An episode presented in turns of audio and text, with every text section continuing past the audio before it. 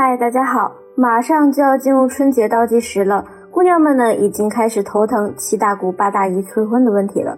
那公开课上呢，就有姑娘跟我说：“老师啊，我又不是自愿单着的，可是谈恋爱实在太难了。我长得又不是多漂亮的，又没有撩汉天赋，情商也那么低，想脱单也脱不了呀。”那么很多姑娘啊，目前都处于一个零恋爱经历。或者无法长久吸引另一半的状态，那情商低就要单身一辈子吗？当然不是。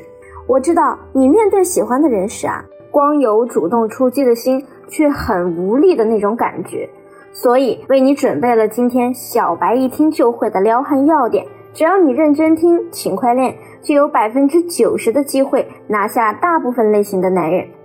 之前呢，刚毕业进的那家公司里有个同事叫美雅，让我印象很深刻。当时有段时间，她几乎每周都会收到鲜花或者其他礼物。大家呢都知道她脱单了，每天啊都如沐春风。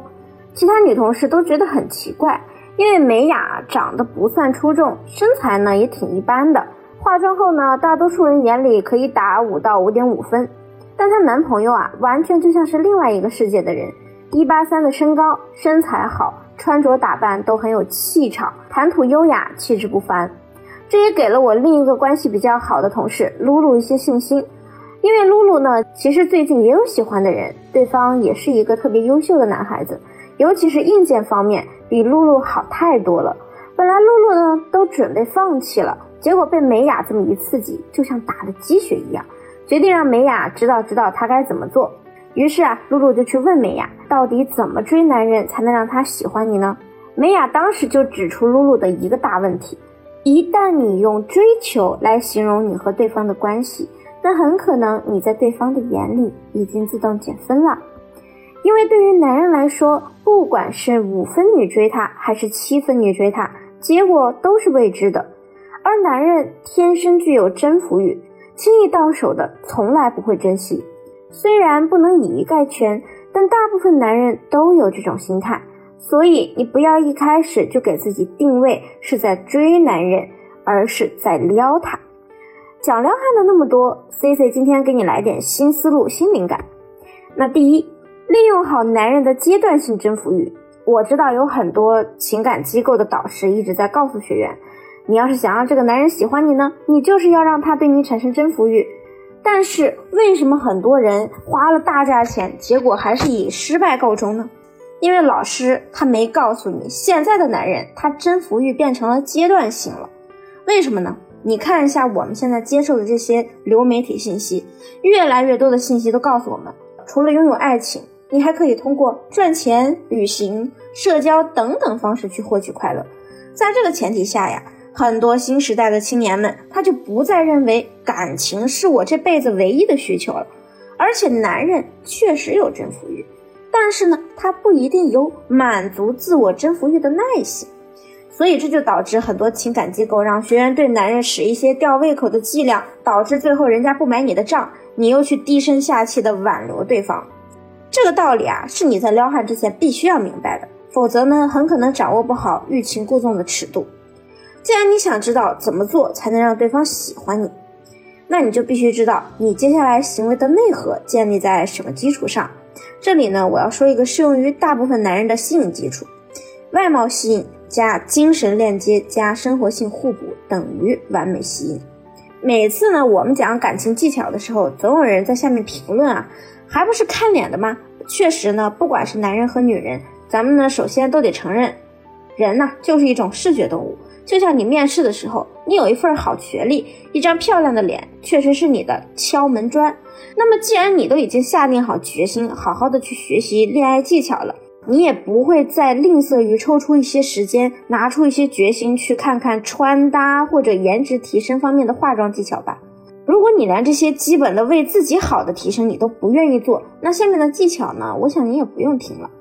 第二，怎么和男人建立精神链接呢？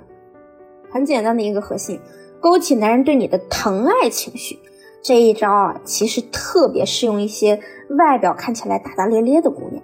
女汉子呢，用起来就比平时那些看起来比较柔弱的女生更具杀伤力。因为对比感太强烈了。你看人家偶像剧女主，哪个在男主的眼中不是外表强硬，内心脆弱？男人有时候啊，确实有点自以为是，这是他们的缺点，也是我们的突破点。平时你们聊天的时候呢，可能你表现的一点都没有那种柔柔弱弱的感觉，那就选一个你们聊的比较晚的时候，跟他来点灵魂上的小交流，咱们小故事讲起来。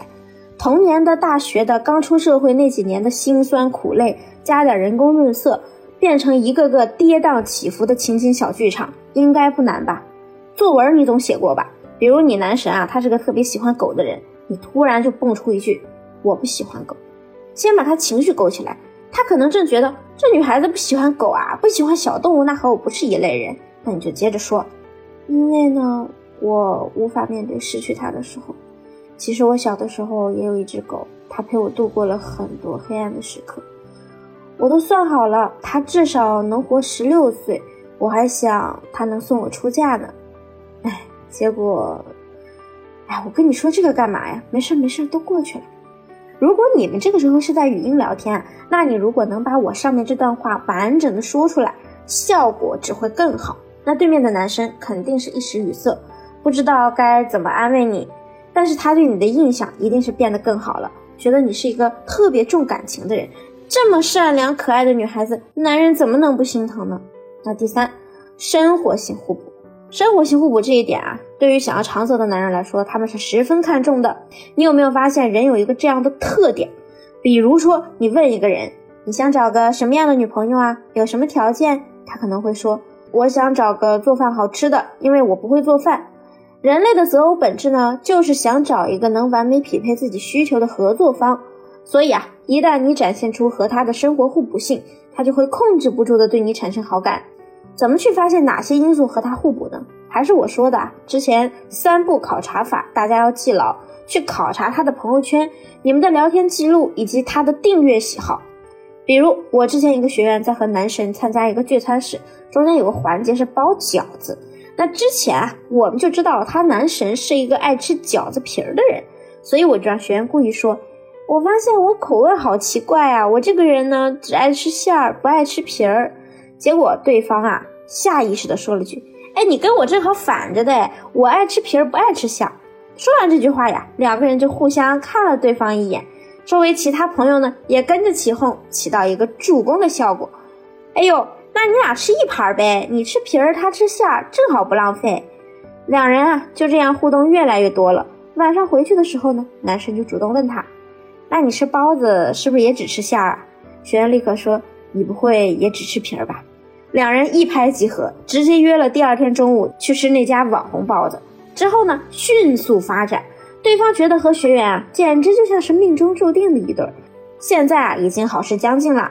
你看撩汉是不是也没你想的那么难啊？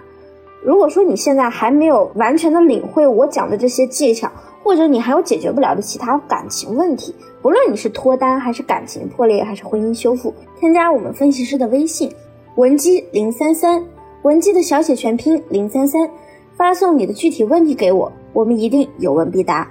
好了，下期节目再见，文姬说爱，迷茫情场，你的得力军师。